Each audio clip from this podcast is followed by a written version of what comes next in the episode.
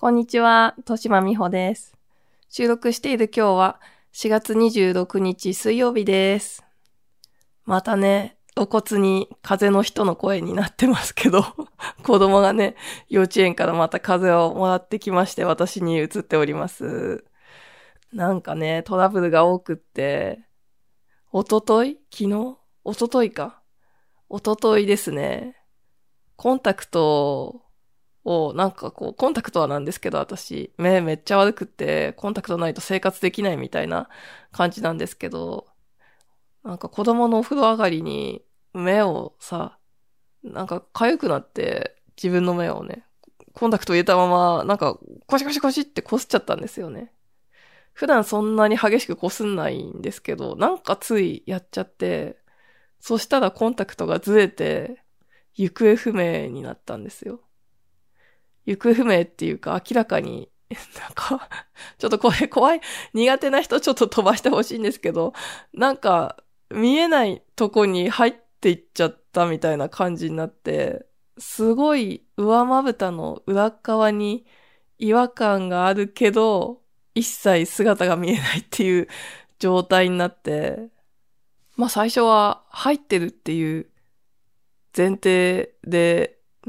探したんですけど、探したっていうか、つまり目の中をよく見ようとしたんですけど、なんか周りを見ても、その目には入ってないし、でも床に落ちてるかっていうと、ね、ポロッと、こすった時にポロッといっちゃったのかもしんないと思ったけど、床にもない。これは一体っていう感じになっちゃって、しかもその時、8時過ぎだったんですよね、夜の。なんかもう、眼科行けないじゃないですか。その当然、夜間診療眼科とかで検索したんですけど、ね、検索でちょっと出てさ、お、いけるんじゃねと思ったけど、なんか7時半締め切りとか7時締め切りとかそんなんばっかりで、全然その、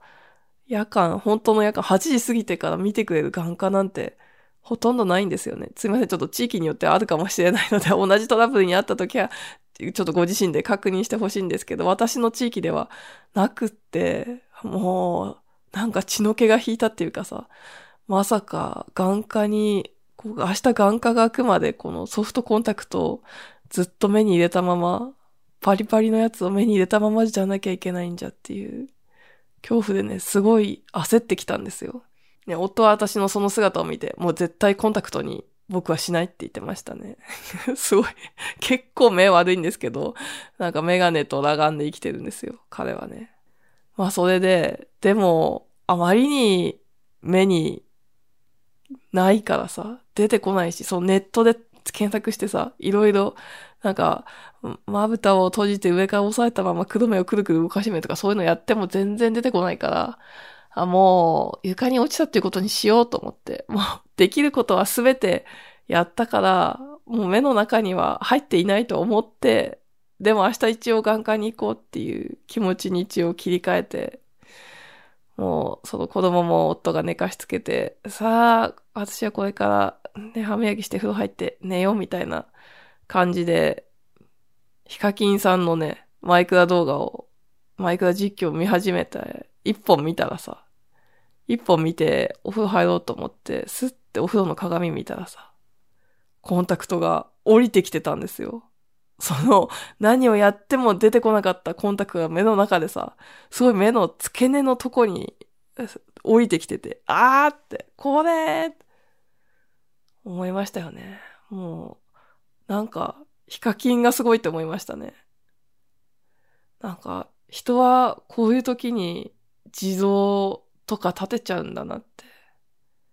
なんか、トゲ抜き地蔵、トゲ抜き地蔵に祈ったことないけど、トゲ抜き地蔵ってつまりそういうことかなって。なんかこれやったらなんか取れたから地蔵立てようみたいなさ。私の場合だと、ヒカキン地蔵が立つみたいな感じですよ。ヒカキンさんのおかげでコンタクト取れましたって。なんか思わず書き込みそうになったんですけど。でもなんかそれでね、幼き子供たちがさ、本当にさ、それがネットの実像と化してさ、ここ、この動画を見ると、なぜかヒカキンのマイクラ動画のここ、この回を見るとコンタクトが取れるみたくなっちゃったらさ、それ私になんか医療的責任が生じるから、ちょっとそれは良くないなと思ってね、なんかコメントでお礼を言うのは避けたんですけど、心の中でめっちゃ、ね、ヒカキンさんありがとうってお礼言いました。すいません、こんな 長い。ただのコンタクトトラブルの話なのに長い。えっ、ー、とですね、今日は、テーマっていうか、お便りいただいた件から喋りたいと思います。一通お便り先にお読みします。えっ、ー、と、ラジオネームはるさんからです。三宅香帆さんのツイッターで、としまさんが、成瀬は天下を取りに行くの話を Spotify でしていると知って、またとしまさんのラジオを聞けて嬉しかったです。三宅香帆さん、書評家の方ですね。ね、バリバリにご活躍の若き書評家の方です。ね、言及してくださってたんですね、ツイッターで。私ツイッターで決してエゴサをしないので知らなかったんですけど、ありがたきことです。ね、はるさんも三宅さんもありがとうございます。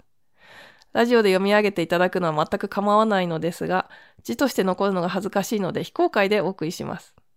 これ読んじゃっていいんですよね。読んじゃっていいけど、今んとこそのマシュマロのシステムでは、回答すると、あれなんですよ。そこに載っちゃうんですよね。一覧表、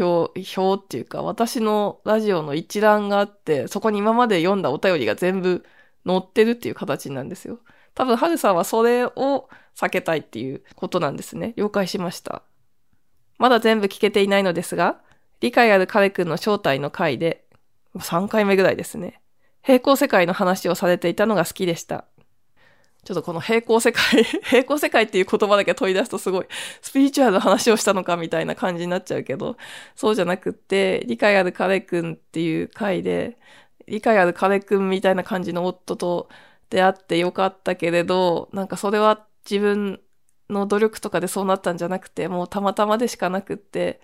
今も平行世界の自分は、なんか結婚せず一人で生きてるんじゃないかなっていうことを忘れないようにしたいと思っているみたいな話をしたんですよ。そこからのお話ですね。続きます。私は40歳の独身で恋人がいたことがありません。友達は昔いて、二人で海外旅行に行ったり、結婚式に呼んでもらったり、出産祝いを渡せたりしたんですが、もう何年もやりとりしていません。他の友達もみんな結婚出産して疎遠になりました。もう二度と会わない可能性も全然あるなぁと思っていますが、そのことを嘆いてはいなくて、幸運流水的に捉えています。幸運流水、なんか流れゆく形の定まらないものであるっていうことですね。彼女たちへの気持ちとしては、一時期でも私と友達でいてくれてありがとうにつきます。今の豊島さんが、ママじゃない友達、かっこ、区切ることは本意ではないのですが、今回はあえて、かっこ閉じ、について何か思いがあれば教えてください。すでにラジオで触れられていたら申し訳ありません。というお便りだったんですね。どうも、はるさんありがとうございます。自分が40歳で独身で、周りはみんな結婚して、なんだか疎遠になってしまったなーっていう話ですね。それでまあ、私、結婚した側から見て、その、ママじゃない友達について、どう思っているかとか、その友人関係がどうであるかっていうことについて、ね、思いがあれば教えてくださいっていうことでしたので、今回はね、ちょっと、この、ママじゃない友達っていうか産後自分が子供を産んだことによって、友人関係が変化があったかどうかみたいな話を今回はしていきたいと思います。でですね。まあでも、先にね、言ってしまうと、あんまりね、なんて言うの？別に、こうこうこうです、こうなんですよ、こうすれば友情は続くんですよ、みたいな話では当然今回ないわけですよね。なんかすごい多分、多分何も、なんて言うのかな。あんまり私の友人関係状態は今良くないんですよ。なんかそのしかも良くないのをどうしようともしてないみたいな、なんか結構もやっとした回、なんかただの ただのこう、心情のトロみたいな回になっちゃうかなと思うんですけど、多分、はるさんも、なんていうの？なん、なんかこうね、それこそ幸運流水って書いてありましたけど、なんか、ポジティブな解決策が欲しいわけではなくて、その心情のトロでもいいのかなって私は感じたので、そのようにさせていただきます。そんなんでもよければ他の皆様もお付き合いいただければ幸いです。それでは始めましょう。第28回です。聖なる欲望ラジオ。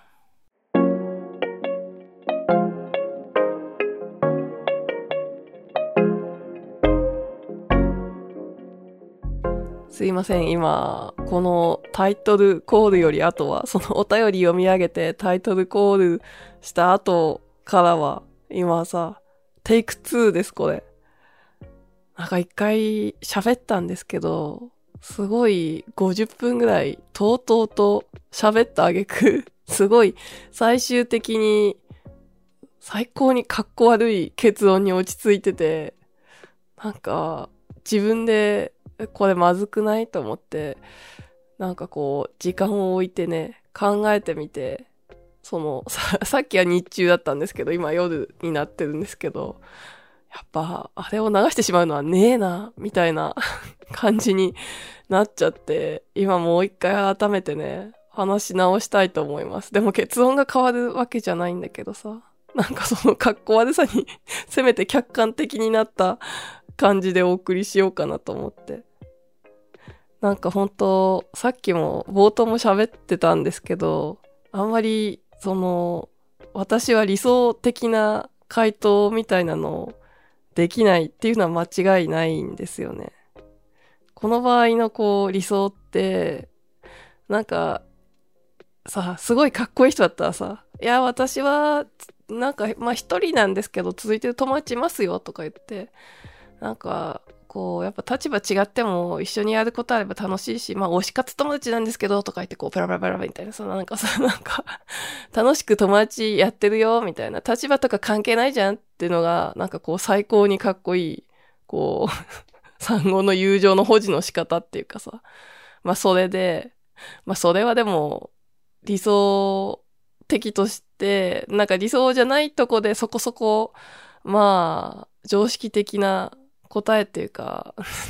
あり得る範囲で結構いいなっていう答えとしては、まあ時間が取れないし、なんかなかなかね、会えない、現実的にはなかなか会えないんだけど、うん、あの、友達のことをいつも、本当は気にかけてて、でも、でもなんか連絡取れないんだよね、みたいな、なんかちょっと切ない話に持ってく、みたいなさ、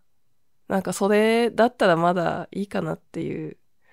感じだったんですけど、私がさっきさ、午前中50分かけて喋ったことって、産後っていうか、今後ぐらいで私、友情を全体的に諦めてるっていう話だったんですよね。なんか、すごい、すごいダサいっていうか、これ多分その、友達関係に昔会った人とかも多少聞いてくれてるわけでさ、なんかもう、その人に 顔向けできるのかどうなのかみたいな話でもあるんですけど、でもほんとね、正直に言ってしまうと、なんかまあ、私結構、うーん、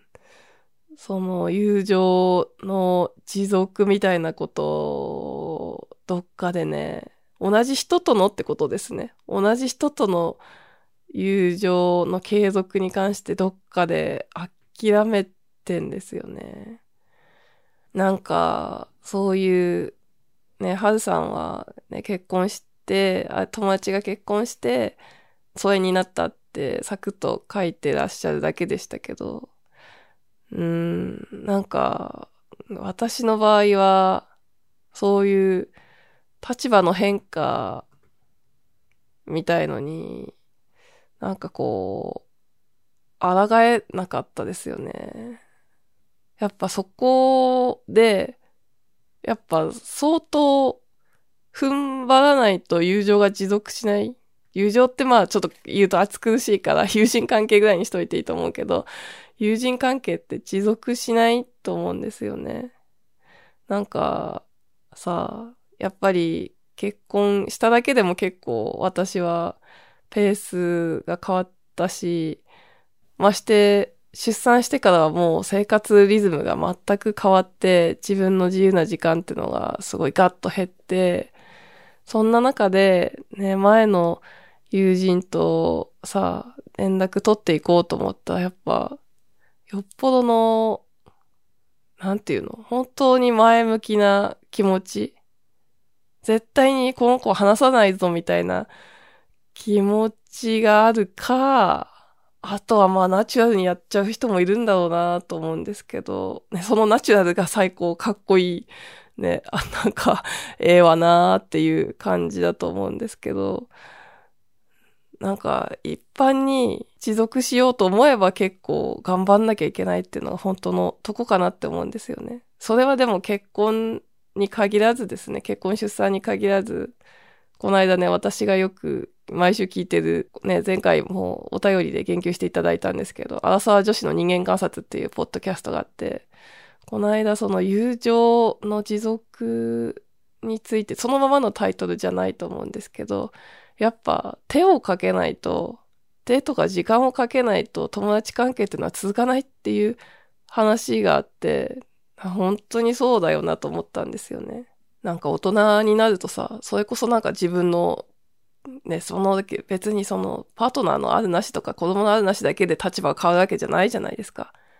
なんか、転職とかさ、その仕事の部署移動とかで忙しくなったりとかもするわけで、そういう時にやっぱり未然の友達と仲良くしていこうっていうのは、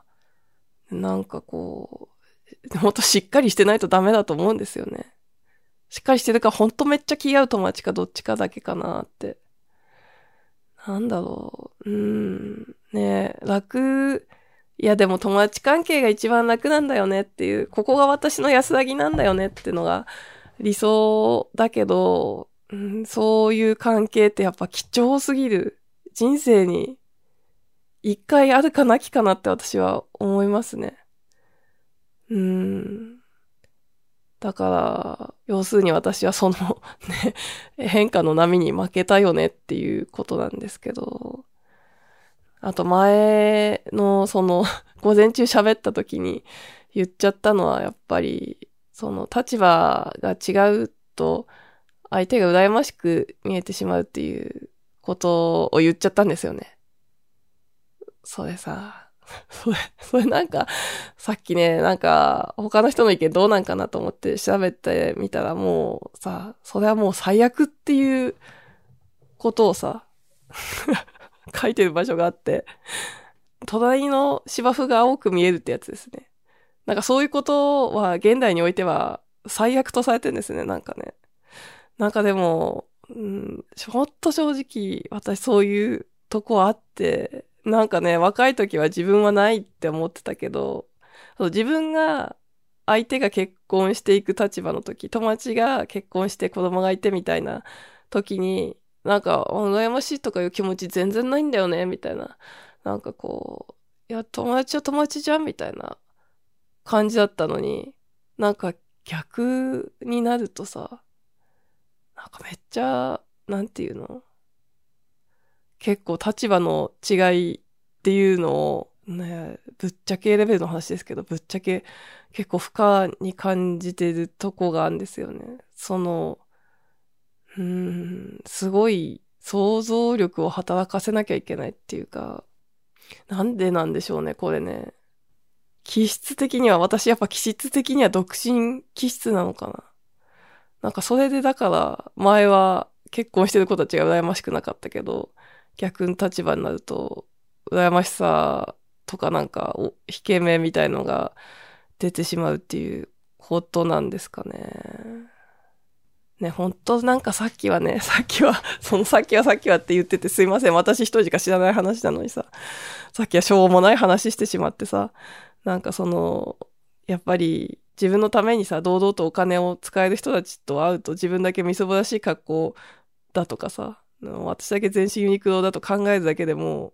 みたいなこととかさ、言っちゃってさ、もうさ、ダサーと思ってなんか、でも、なんか本当のことなんだけど、客観的に見るとダサーみたいな感じですよね。なんか友達と会うのにそんな服なんて気にしてんのみたいな。それがまずダサいみたいなこともあるし。でもなんかでもそう突っ込みを入れず自分がいても、なんかでも、でもさ、無理だよっていう自分もいるわけでさ。なんか、ねなんでしょうね、これね。まあ私は本当、ね、ちょっと最初の話戻りますけど、結婚した後、まあ夫とね、正直すごい気が合うっていうのもあって、こういうの人にもよると思うんですけど、私はもう、夫が親友みたいな感じにさ、特に新婚の時とかはテンション高くて、もう毎日が修学旅行の夜みたいな状態になっちゃって、なんかもう、もう、毎日キャッキャってしすぎて、なんか修学旅行ごっことかしてたぐらいだから、なんか意味わかんないんですけど、そこでなんかこう友情欲が満たされてるのもあって、なんかこう、あえてこう、外に出て行って、友達とね、関係を頑張って継続していこうみたいな風になんなかったんですよね。それで、その後も、なんていうのかな。うーん。まあそうしてるうちに 友達が減っていって、減っていってるけど、別にどっかで友達じゃなくなったりとかっていうケースがそんなにあったわけじゃないけど、ね、ただ疎遠っていうさ、疎遠、あ、歌っちゃった。疎遠、疎遠っていうことなんだと思うんですけど、でも、そうやって疎遠な関係になっていくのを自分で、なんか、歯止めをかけるまま、うーん。なんか結局一番家が楽だから、その夫といるのがさ、そこに甘んじているうちに、なんか気づくと、あれ友達ないわみたいな 感じに、なんか全然何かに誘える友達いないわっていう感じになってて、それもう子供産むより前かな。私子供産むまでの時間も結構長かったので、なかなか子供ができなかったりもしたので、なんか、そういうその時間のうちにさ、3年ぐらいの時間の、2年かな ?2 年ぐらいの時間のうちにも、もう気楽に会える友達っていうのは全くいなくなって、なんかでもそれを、どうこうしようとも思わなかったんですよね。その時はね。なんか頭の中まだ2年経ってもお花畑だからさ。ファーって。うん。それで、でもどっからかな？どっからか私友達いなすぎて、やばいって思い始めたんですよ。なんか本当我が家のさ、家族会議、我が家のって言っても私と夫のっていうことですけど、家族会議で議題に上がってたのが、一番今まで最大回数会議に上がってんのが、友達いないどうするっていう話なんですよね。なんかお互い、ね、夫もね、友達いないんですよ。夫に友達がいない理由と私に友達がいない理由、多分違うかなっていう気もしてるんですけど、私はね、30過ぎぐらいまではいたからさ。でも夫はもっと早い段階でいなくなってるから、なんか理由が違うとは思うんですけど、でもやっぱさ、なんか友達、友達いない、友達欲しいってどっかでなっちゃったんですよね、私は。うーん、子供が2歳ぐらいになったあたりなのかな。そっからかな。なんでなんでしょうね。やっぱりこう、あまりにもこう、生活にさ、新しい風が吹き込まなくて、友達、友達が欲しいなって本当に思ったんですよね。ねで、夫がさ、昔の友達に連絡取ればとかって言ってくるわけですよ、当然。でもなんかそれはできねえって思うんですよね。私、まあこっちで母親をやってる友達が少なくとも近距離には全くいないんですよね。ね、どんなに昔の友人まで辿ってもいないかな。やっぱこっちに来てからの友達は、その、これ最近すごい感じるんですけど、友人関係ってやっぱ結構元から狭い、自分と似たような環境の人と友達になってる。私田舎から上京したから、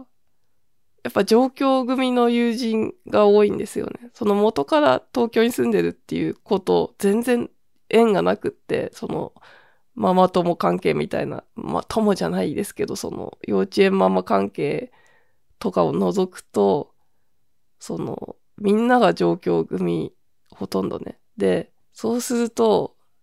そういう子たちってやっぱ結婚遅いとかしないとかっていう子が多いから、そういう早いタイプであれば、やっぱ早いタイプの子って地元をあんまり離れない傾向にあるから、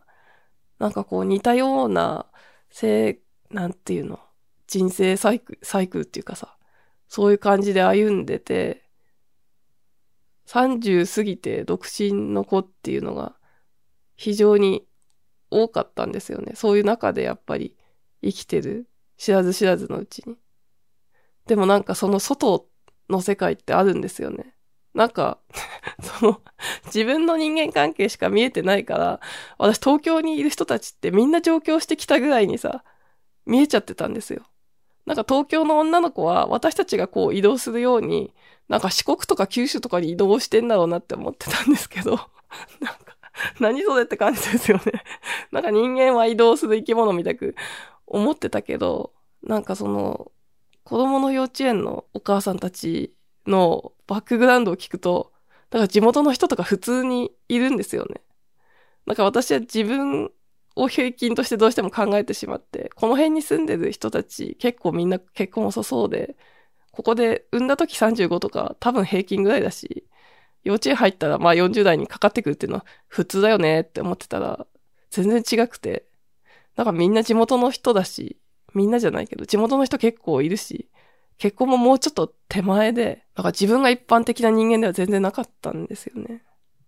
何の話だっけ？まあそういう なんか、だから、あ、こっちでだから似たような環境にある、今、その、昔の人間を、関係を辿っても、ママ友みたいなのができる感じではない。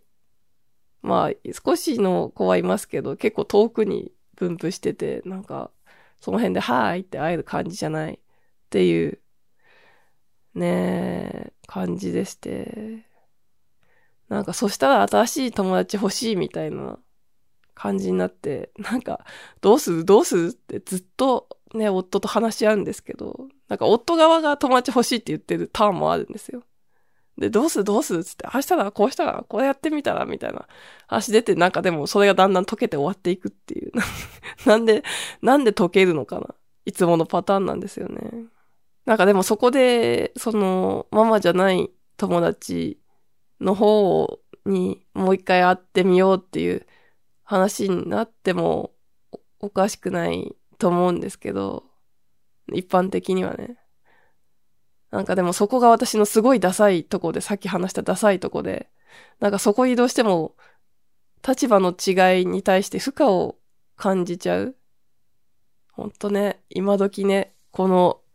はるさんも書いてたけど、そのママ友、ママの友達とママじゃない友を本当は分けたくない。分けることはホイではないって書いてたのはそういう意味かなって私は受け取ったんですけど、なんか今それを分けるのは多分ね、世の中的にダサい。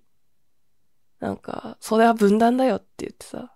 そんなことない。なんて言うの？その立場が違うから分かり合えないんじゃない。私たちは繋がっていこうよっていうのが現代のあるべき考え方じゃないですか。ね、立場が違うからってそういうお互い想像力を失ったらダメだよって、分かり合えなくはないよっていうのがね、かっこいい答えだなって思うんですけど、私やっぱそこにさ、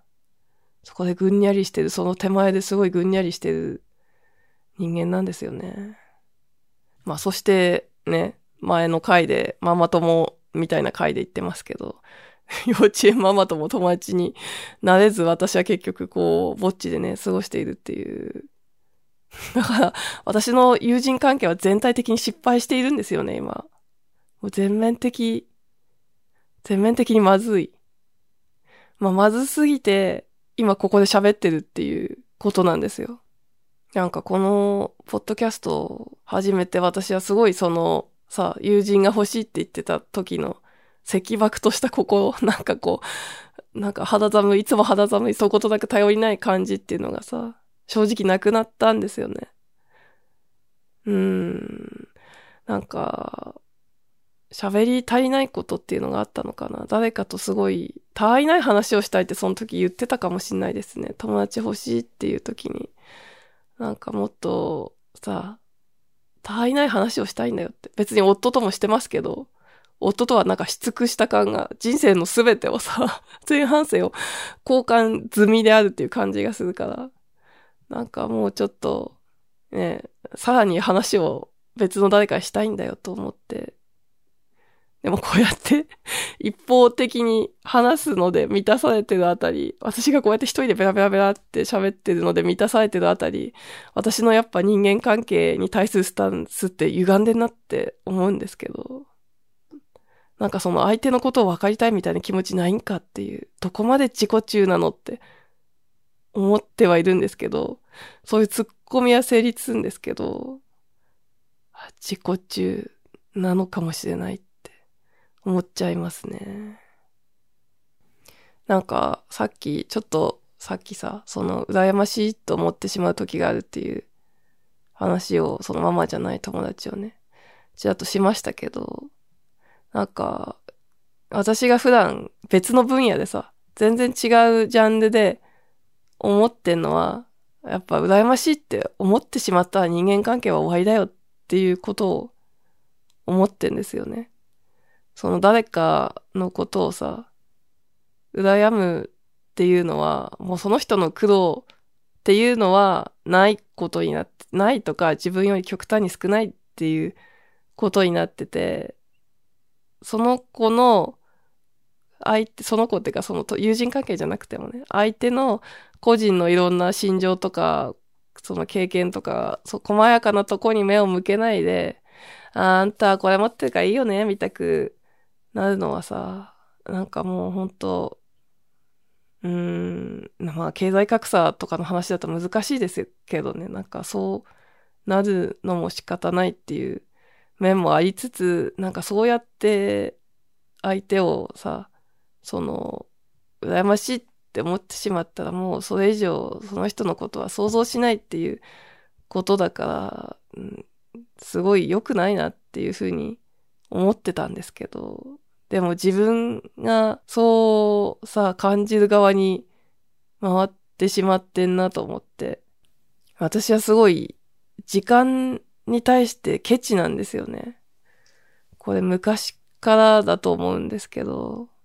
産後性格が変わったとかじゃなくて多分昔から結構あったと思うんですけど、やっぱすごい自分一人で勝手に使ってる時間が好きなんですよね。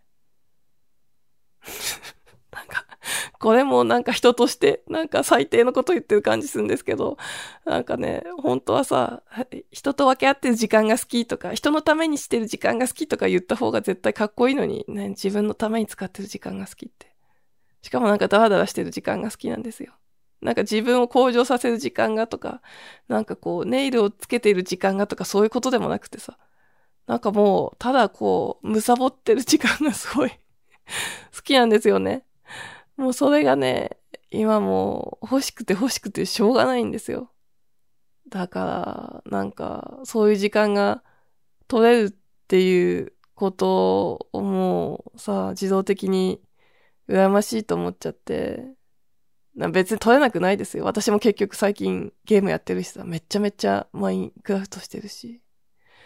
でも時間無限にあったら私今 YouTube で実況とかすんのいいなって思うんですよねな。なんだその欲求はっていう感じですけど、まあちょっと思うんですよね。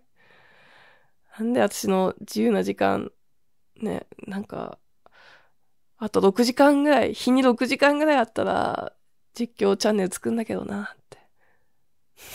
そんなことがしたいんかっていう、41にもなってって思うんですけど、ほんとそうなんですよね。うん。だってそうやって、そうやってそう、時間ケチンボみたいな、時間が欲しいみたいな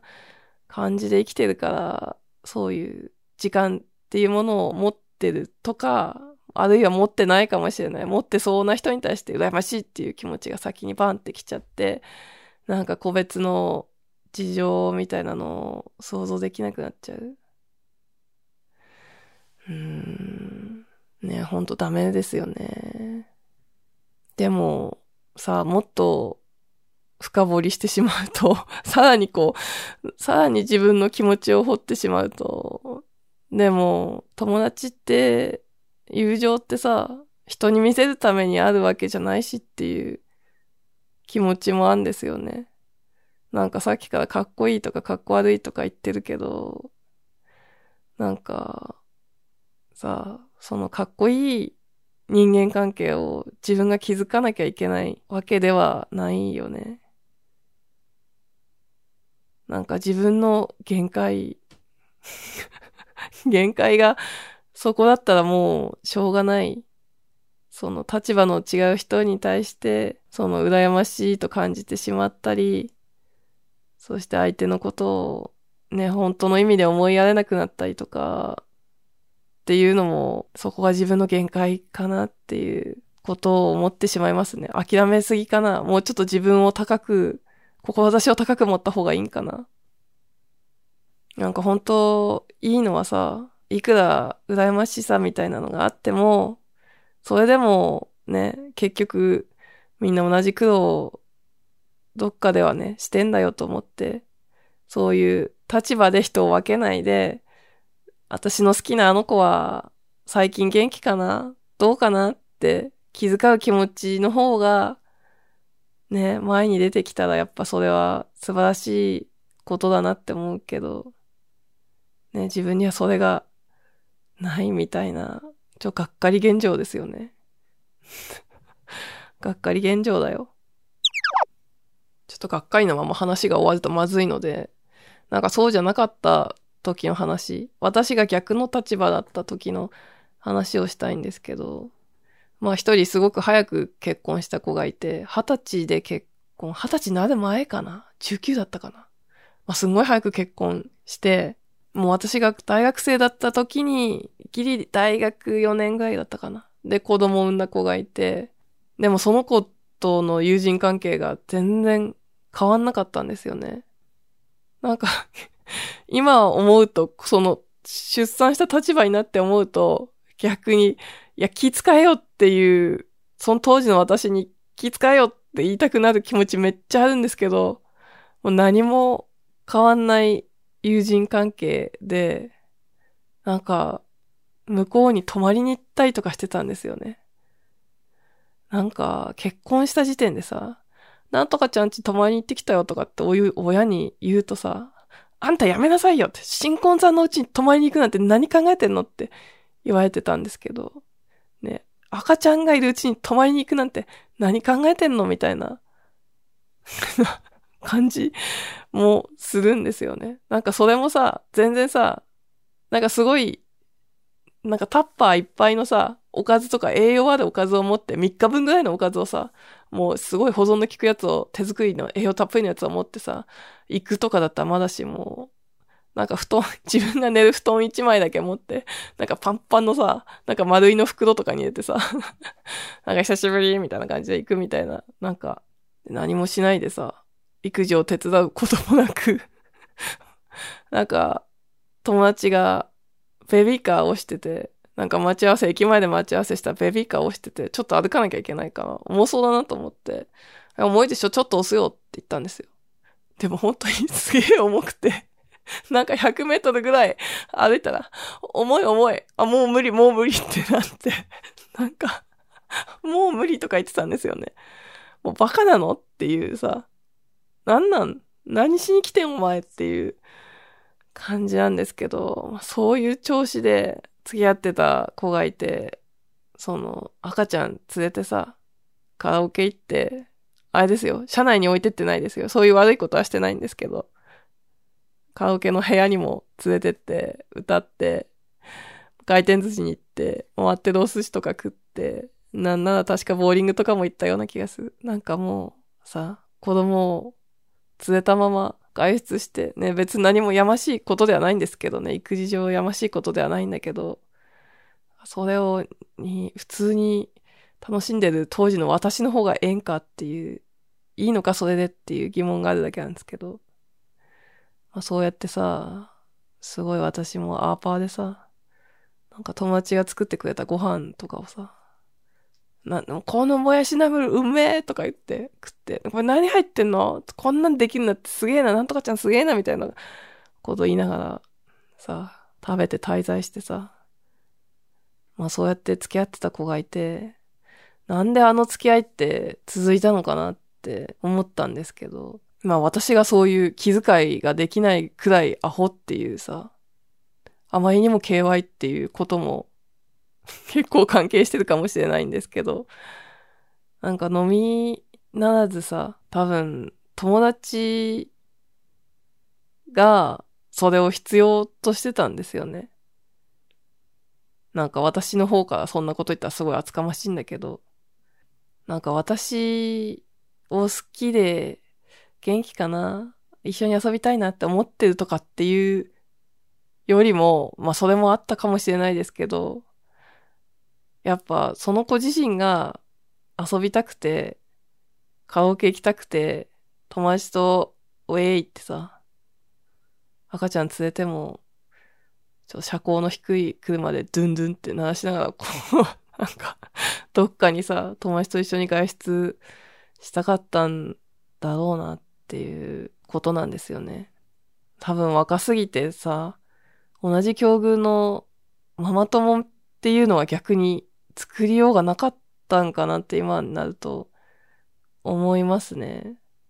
そういう友達がいればさ、苦労を分かち合う子がいれば、それに越したことはないけど、そういう人が周りにできそうにもなかったんでしょうね。結構やっぱ産んだ人はもうちょっと上の人たちが多かったんでしょうね。そんで予想から言ってるしね、その地元の、地元の人じゃないからさ。だから本当に必要と思ってたら、産後も友人関係は続くんだろうなって思います。なんかでも、これだと、なんか本当に必要ではなかったっていうことになっちゃう。なんか私の周りの友人関係も、はるさんのご友人の方の友人関係もそうなってしまうけど、ね、そんな寂しい結論でいいのかっていうことになりそうだけど、うーん。でも、はるさん自身も幸運流水的に捉えていますっていうことだから、そういう友達の時期があっただけでも楽しかったなっていうのは変わんないっていうことですよね。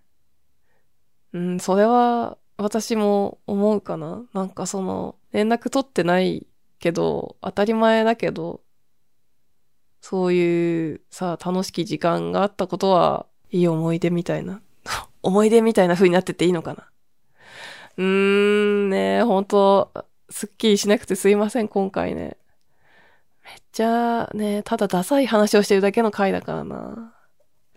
なんかもうちょっと気遣うさ、余裕があればいいんですけどね。人、余裕とか言ったけど、余裕っていうかもう、あれかもね、気持ちかもね。その余裕は別にみんなない中で気持ちがあるから気遣ってるのかもしれない。うーん。どうしよう、本当に何の結論も出なくてすいません。なんかでも思うところっていうのは喋ったかなと思います。私本当はね、いろいろすごいね、どうなのっていう発言、人としてどうなのっていう発言いっぱいしてるけど、来月あれなんですよね。それこそ、なんかその疎遠な友達と会う予定が入ってんですよね。それでこの話をしていいのかっていう感じなんですけど。まあ仕方ない。こんな全く結論が出ない回があってもいいでしょうかね。なんかでも、すごい友情がさ、継続してる人から見たら何なんだみたいな感じなんでしょうね。全然違う世界を生きてるんだろうな。なんかこんなぐだぐだだけど、本当本当人として最低な感じで、今回はね、申し訳ないんですけど、こんな私も、ね、どっかでもう一回友達できることあるんでしょうかね。なんか継続する友人関係みたいのができることはあるのかなないかもしんない。うん。その友達にさ、一生会わないかもしんないって、ね、はるさん書いてらっしゃいましたけど、私も正直それ、思うんですよね。その去年私は YouTube の配信してたんですけど、それってなんか始めるときちょっと思ったやつ、それが別に主な目的じゃないけど、ちょっと思ったのは、なんか、いろんな人と会ったけど、大概の人は二度と会わずに私死ぬんだろうなって思って。やっぱ40過ぎたらね。なんか、大体の人とは、もう再会することはなく、死んでいくんだなって思って。なんかでも、思い出した時にさ、あの人どう、あいつどうしてんのかなぐらいのさ、本当別に気遣ってるとかさ、思いやってるとかじゃなくて、なんか、なんなら私を嫌いな人でもさ、なんか私に対してすごい憎しみを持ってる人とかでも、なんか、どうしてんのかななんか顔見てやろうかなっていうさ、憎しみを持ってでも見ようと思った時にさ、そこに動画があるっていうのは、なんかいいかなと思って。ちょ意味わかんないと思うんですけど、これ、この感じあんまり人に分かってもらえる感じがしないんですけど、ねえなんか、一生会わないって考えると結構何もかも寂しいものだなと思ってなんか残したいなってちょっと思ったんですよね。ほんと一生会わないっていうことあるんだろうな。なんかそれでいいのかな。なんかもうちょっと年いった人たちはそういう時は頑張って会いなよって。ね。今元気なの今だけかもしれないからねって言ってくれるんですけど、なんかそういうさあ、久々に声かける時の負荷とかさ、一緒に会って何を話せばいいんだっていうさ、考え事とか、そういうのをさ、通い抜けて、しっかり人に会いたいって思える日が来るのかね。あと10年ぐらいしたらね。なんかこの10年ぐらいしたらねってつぶやきに今すごい逃げが見て取れますね。なんか、会いたいな、どうしてんのかなって人に対して思うことあるし、なんか人が思い出してくれるのってすごく嬉しかったりするんですけど、なんかね、去年の春ぐらいにね、中学の同級生が、うちに仕事で来た時に、なんか前から来てたらしいんですけど、その、祖母の名字で契約してたから気づかなかったみたいで、それがなんかその祖母が死んで、名字が、家の、その、払う人のさ、支払う人の名字が変わった時に、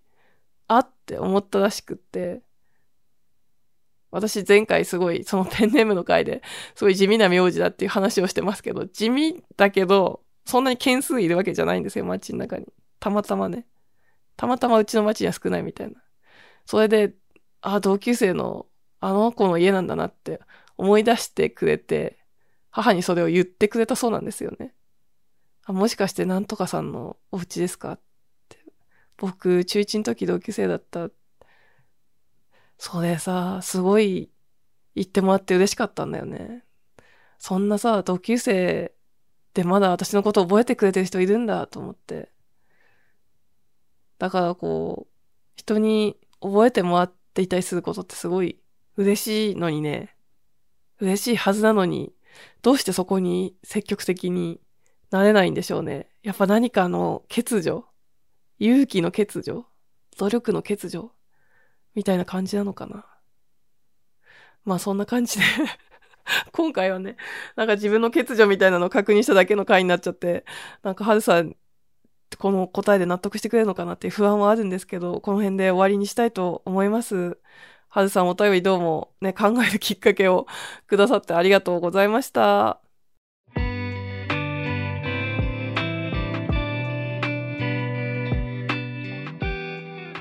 えー、今日はもう一通お便りお読みしたいと思います。特弁の方からです。としまさん、こんにちは。何度かお便り寄せたものです。失明の件、計略的で笑ってしまいました。前回のご感想ですね。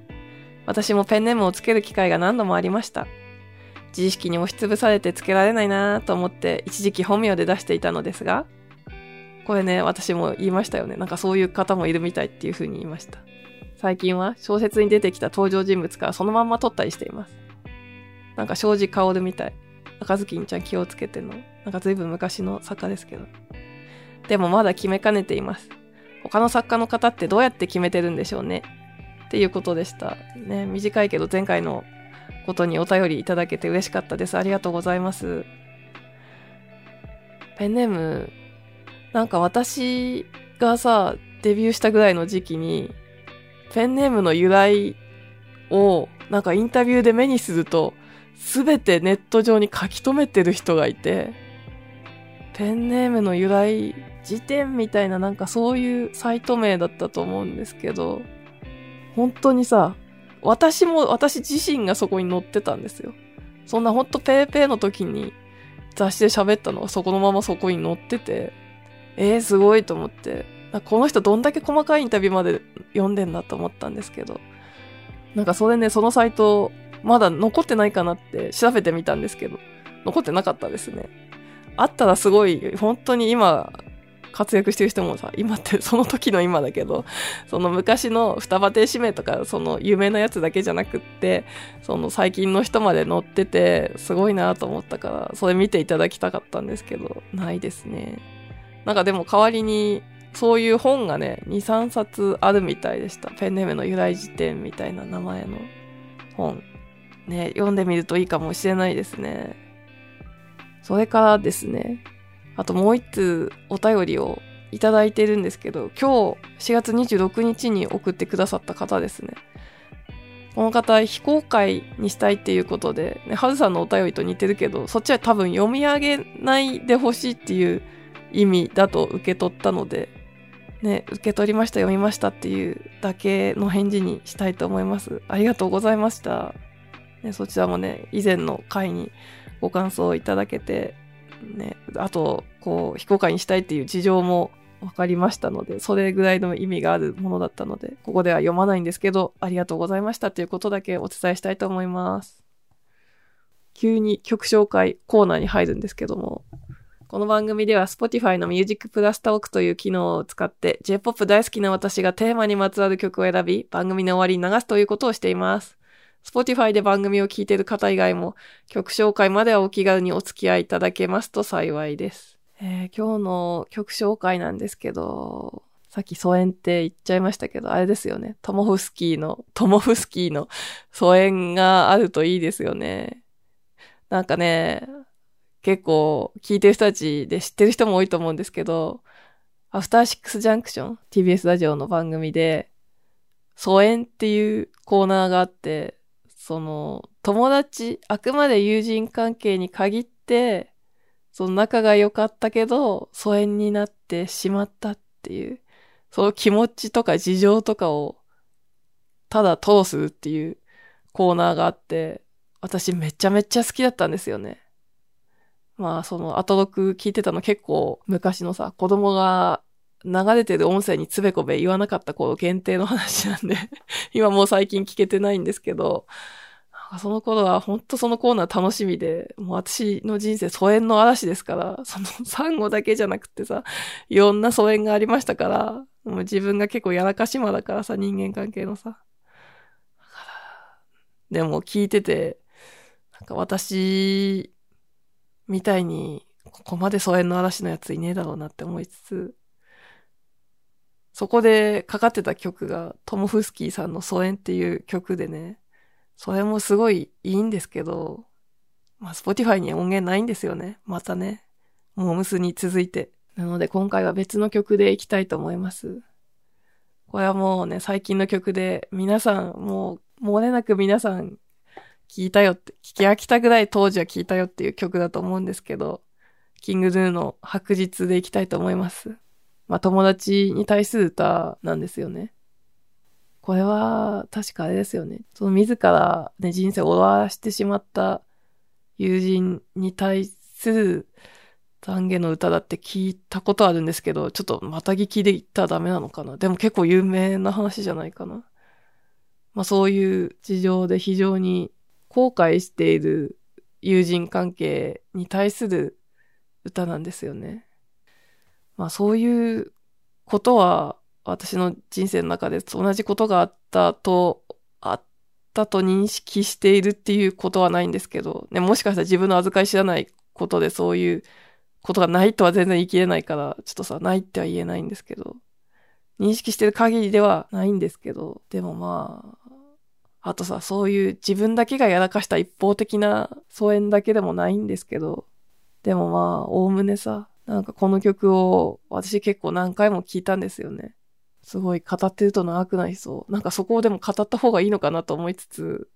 ちょっと本編でだいぶ語ったからこの辺はいいかな。ちょっとね、歌詞によくね、皆さんでも知ってるよね。これつい歌詞を聴いちゃう歌だよね。はっきりと聞こえますよね。なんか違う方から喋ってみよう。やたらさ、その、結構 J-POP ってさ、な、な、なんて言ったみたいな、仲良くわかんなかったっていうの多いと思うんですけど、これめっちゃはっきり聞こえる。歌詞カード見たことないのにさ。で、結構複雑な曲調、ね、複雑なメロディーに結構さ、力技でさ、すごい乗せ方で言葉が乗ってんのに、無理があることがなくて、こう、スッと心に入ってきますよね。